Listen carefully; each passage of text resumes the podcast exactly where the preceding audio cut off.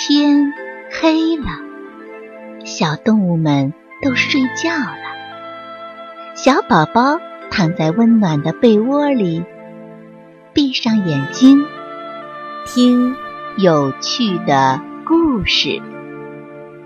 宝贝，晚安。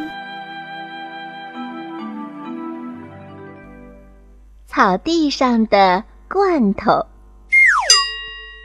森林里有一块可爱的绿草地，除了长着绿绿的草，还有一些美丽的小野花。可是这一天，突然有个空饮料罐头，大模大样的躺在绿草地上，怎么看都不顺眼。猴子说：“这么好的草地，弄得不像样子了，这是人干的。”他们最不爱干净了。猴子捡起罐头，狠狠地扔了出去。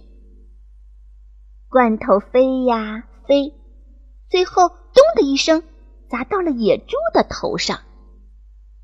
野猪说：“怎么能乱扔废物啊？还好我的皮厚。”为了别人的脑袋再不会被这罐头打到。野猪用它的两只长牙挖了个坑，把罐头埋了起来。住在地底下的鼹鼠正要上来换换空气，发现通道被堵住了。小鼹鼠很生气地说：“怎么能把自己不喜欢的东西往土里塞呢？也不管人家喜欢不喜欢。”鼹鼠又把罐头挖出来。用脑袋一拱，罐头咕噜咕噜滚开去，滚到了小兔子家的门口。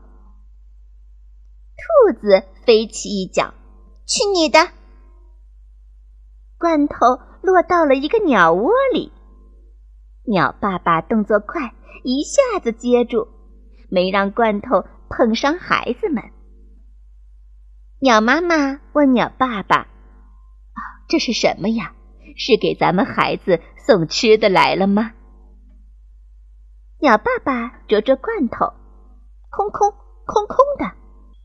鸟妈妈不明白了，为什么送个不能吃的废物来呢？鸟爸爸就又把罐头推下去。鸟窝下面有一条小溪，罐头掉进了小溪里。就跟着小溪水向前淌，向前飘。小溪流着流着，变成了一条小河。河边有一对乌龟兄弟。乌龟哥哥对乌龟弟弟说：“瞧，河上飘来了一个好东西。”乌龟弟弟说：“不，这是个废物，和我一样。”乌龟弟弟瘸了腿，哪儿都去不了了。乌龟哥哥把罐头捞到了岸边，让弟弟趴在罐头上面。我们的旅行要开始了，你瞧，你不是废物，他也不是废物。乌龟哥哥带着乌龟弟弟，向着大江，向着大海出发了。当这红色的空罐头不再是废物的时候，看起来还是挺漂亮的呢。小朋友们，在我们的身边有许多被我们称为废物的东西。其实，大家动动脑筋，把这些看似废旧的塑料罐头瓶，还有饮料瓶，还有那些废的光碟。把它们变废为宝，你就会发现，哦，原来废旧的东西利用好了也是很漂亮的。